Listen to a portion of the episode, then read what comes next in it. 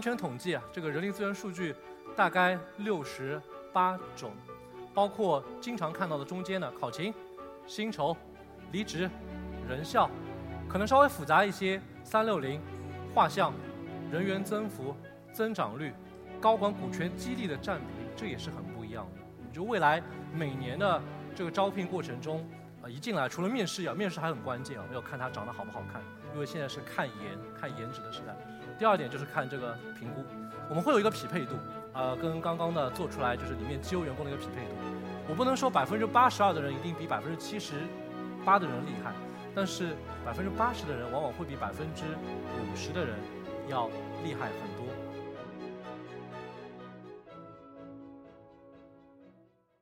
各位嘉宾、各位来宾们啊，下午好，我是肯奈科萨田雨苗。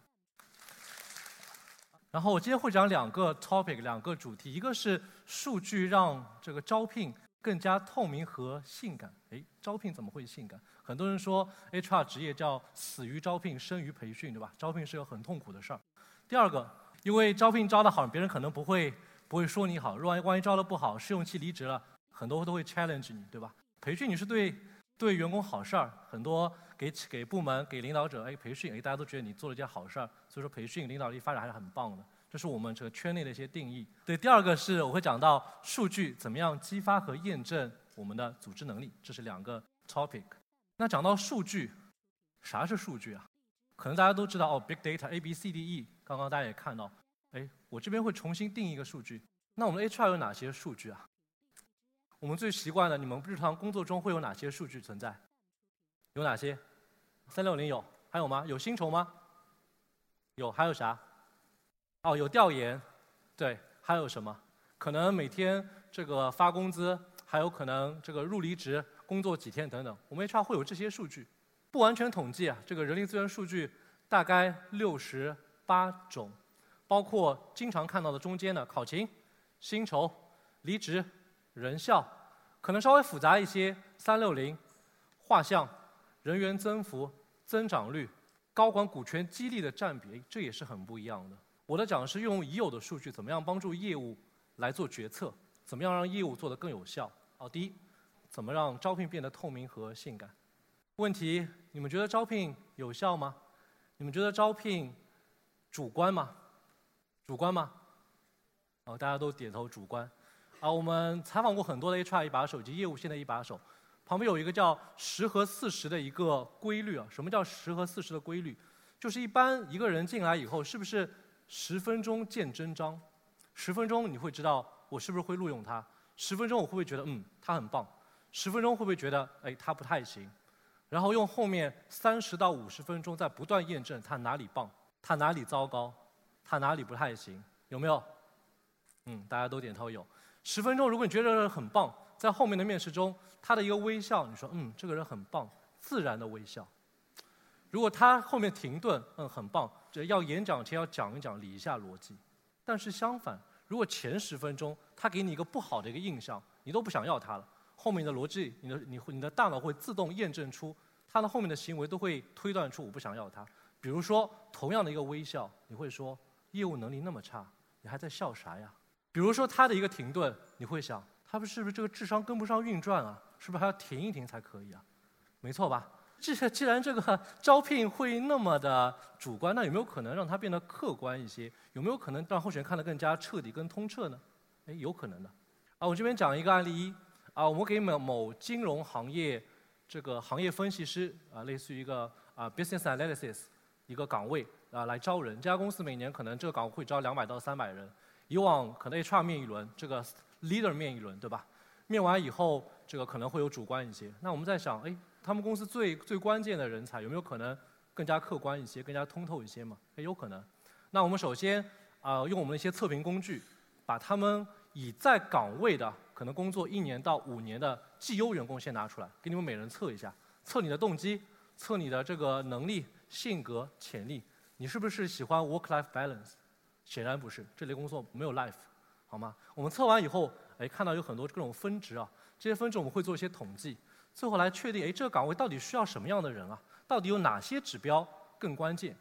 后来结果出乎这个高管以及 VP 的一个一个一个意料。他们本来会觉得这个招这个 BA 的管培生啊，原则上应该要更加偏商业思维分析性，这肯定没错吧？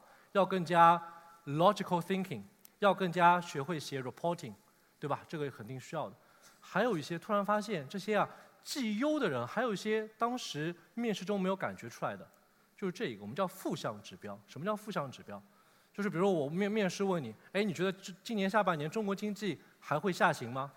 如果他在零点五秒之前马上回答，哎，我觉得还会下行，对不起，这不是我们这个 BA 要的岗位，因为 BA 的岗位啊，绩优的人往往会说，我觉得从几个维度来看，他可能下行的可能比较高，说明他要不那么的果断。那第二个乐观性，我们会觉得 BA 啊，这个行业分析师要 think the worst，就是要想到最差，你不能每天很乐观，哎，我觉得这很棒。哇，That's good idea。对不起，这个行业不需要这样的人，他可能要更加悲观一些。这是我们通过数据出来的。那我们未来招人，我们可能就就只要招他这一些，可能准确度会更高。那然后经过了验证，啊，我们这一排上方是姓名，我把姓名遮掉了，下面会有个匹配度。就未来每年的这个招聘过程中，啊，一进来除了面试要，面试还很关键啊，要看他长得好不好看，因为现在是看颜、看颜值的时代，这很重要。第二点就是看这个评估，我们会有一个匹配度，呃，跟刚刚的做出来就是里面机优员工的一个匹配度。我不能说百分之八十二的人一定比百分之七十八的人厉害，但是百分之八十的人往往会比百分之五十的人要厉害很多。然后我们除了这以外，我们要验证我们的数据啊，这个决策是否准确。我们还追踪了这个公司这个 BA 岗位大概一年的绩效，我们会发现当时进来的。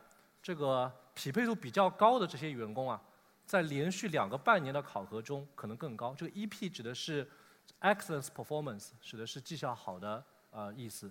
有没有发现这个匹配度越高，它的这个半年、两个半年的绩效也会越强一些？那这个说明这个数据可以帮助我们来做。第二，可以帮助我们如何淘汰不适合我们的人，这是我们第一个点。第一个小故事叫。让招聘变得更加通透一些。第二个，数据来激发我们的组织能力。刚刚会讲到数据对于个人嘛，对吧？其实数据也能帮助我们的 organization，也能帮助我们的组织。那对于我们肯莱科萨来说，我们每年做了一个叫组织能力诊断。呃，这些 CEO 们他所在企业参与我们的调研，啊，每年会有几乎三百多家企业参与，然后有实体经济，有互联网。很多企业连续参加了几年，的确发现这个组织能力的这个分数高低啊，和他的经营情况、员工的胜任以及啊员工对于这个组织是否满意是高度相关的。大家感兴趣可以可以扫一下，因为啊调研是是免费的。那我们得出一些结论。刚刚呢，对于人来说，哎，这个人是否乐观、是否果断、是否积极、是否写 reporting？那对于组织来说呢，它会有哪些点？我们会有这么几块数据。基于我们连续做了四年，大概公司都会这样的一个情况，我们会发现有高的有低的，高的在哪儿？战略接受度，哎，员工觉得我们的战略还不错，我们公司战略还比较棒。高的还有哪里？文化价值观。我后面会讲到，无论是现在一百人、一百五十人以内的小公司，还是一百五十人到五百人、五百人以上大公司，都会要 culture 来 driven，同意吗？culture 很关键，很多老板很关键 culture，所以说。文化是要求分数比较高的，那我们再看看有没有哪些是整体这三四百家企业都得分比较低的呢？有没有？在哪里？淘汰保留吧。然后据我们不完全统计，其实在这个一七年之前啊，我们采访过、调研过很多员工。这个时候，绩效差的员工、绩效好的员工可以在一起愉快的玩耍；绩效好的员工愿意跟差的员工一起玩、一起一起开心。但是，一八年以后不对了。绩效好的员工会觉得经济下行，我希望跟更好的人一起工作，同意吗？然后绩效差的员工，他们是公司的可能是老白兔、中白兔、大白兔，往往还会影响把绩效好的员工变成小白兔、中白兔和老白兔。那这个时候调研跟我们的企业行为是一致的，在一八年五月以后，每家企业开始做强考核、强末位淘汰，有没有？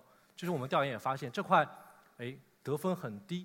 往往就是好的员工走了，留下来都是中间的员工。然后一些创始人、一些高管会觉得，哎，我都跟一些一般的人在一起工作，那怎么办？哎，这就是淘汰的一个数据支持。好，那又针对不同的企业的规模，哎，这张表就很有意思啊。我们把企业的规模从分了三块，一个是零到一百五，一个是一百五到五百，一个是五百以上。那不同人员规模的人，哎，对于我们这个组织和业务驱动有没有影响？答案是有的。不同企业不一样。我们先从这个五一百五十人以下，这个时候企业基本上在生存阶段吧，每天可以把它想为 last day。可能这个时候还在产研阶段，公司在投资，公司在资本的不断的注入，不断的有新的 new product 出来。那这个时候可能更关注是什么？关注是战略合适度。哎，我们公司的商业模式未来是否有可能获利？然后我们的产品比对手是否更加敏捷迭代？以及未来三年是否可以持续增长等等。这个时候可能组织能力、公司的这个执战力、战斗力。没有战略那么的重要。然而，当公司慢慢涨涨到这个一百到一百五十到五百人的时候，不一样了。虽然战略合适度依然很高，关注三到五年业务的增长，关注是否可以高获利。第三条来看了，哎，我所在团团队，我们的创新是否被鼓励和认可？组织能力，哎，我们的成本是不是每每年公司增增长可以 cover 我们的成本？那我们的这个员工是否工作很投入？到了一百五十人企业，开始关注到组织的健康。就我们在扫描的时候啊，可能一开始会扫描到这个我们颈椎不行，可能这个有三高。在创业期阶段，老板不 care，因为每天都要死掉，快要死掉的人不会 care 有没有三高，对吧？可能在继续活命输血。当当他慢慢开始可以走了，开始康复了，他会关注到一些质量。再看五百人以上的成熟型公司，你可以发现，第一降本增效很有意思。以往啊，在一七一八年之前，我们觉得驱动因素是客户导向、用户导向，我们要比竞争对手更加快速、更加卓越，提供服务更快。但一八年不一样了，无论是互联网企业、实体企业，都在降本增效，是不是？我们都在看一个叫组织有效性的情况，它的效率是否更高？是否可以啊一百个人这个做一百五十人的事情，降本增效？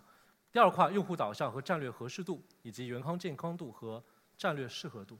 可见，不同的 stage、不同的情况、不同的企业，它所要的组织能力是不一样的。哎，那我们这个数据其实可以帮助帮助大家来在不同的情况下怎么样做，可以给我们的高管 VP 一些决策依据。所以说，综上啊，今天讲了两个小的主题，一个是数据在招聘中运用，让招聘从以前的主观变得更加的通透彻底、感性。第二个讲的是数据怎么样帮助企业在不同的 stage、不同的阶段诊断出它到底是出了哪些问题，怎么样可以进一步解决。我相信这样可以大大助力我们的业务的增长以及有效性。那我今天的分享就到这边结束，谢谢。